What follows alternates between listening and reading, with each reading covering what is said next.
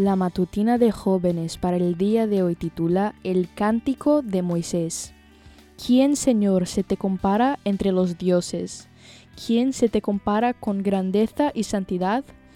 Tú, hacedor de maravillas, nos impresionas con tus portentos.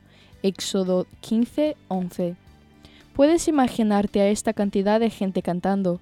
Eran casi un millón de personas que prorrumpían en un cántico de gozo muchas más de las que escuchamos de forma estridente en los estadios.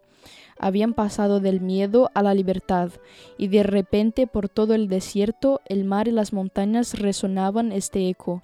Debe haber sido un espectáculo increíble. No sabemos si en la historia de la humanidad un grupo tan grande de personas se unió otra vez a cantar simultáneamente en el mismo lugar. Probablemente no. Este canto representaba la victoria sobre el enemigo y también la victoria final del pueblo de Dios.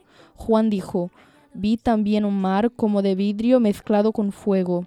De pie a la orilla del mar estaban los que habían vencido a la bestia, a su imagen y al número de su nombre.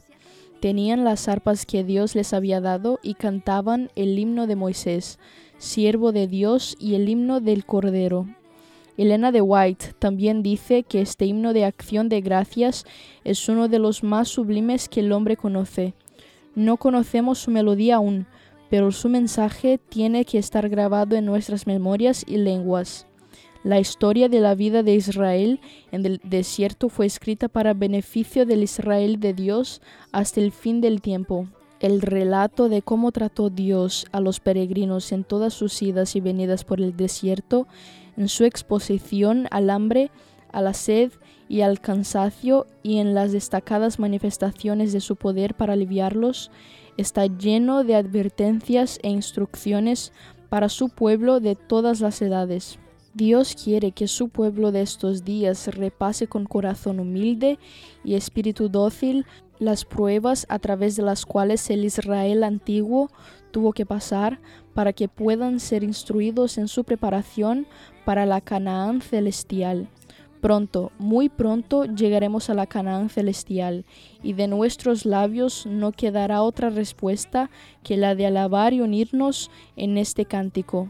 Lee Éxodo 15.1 al 18 para ir familiarizándote con la letra.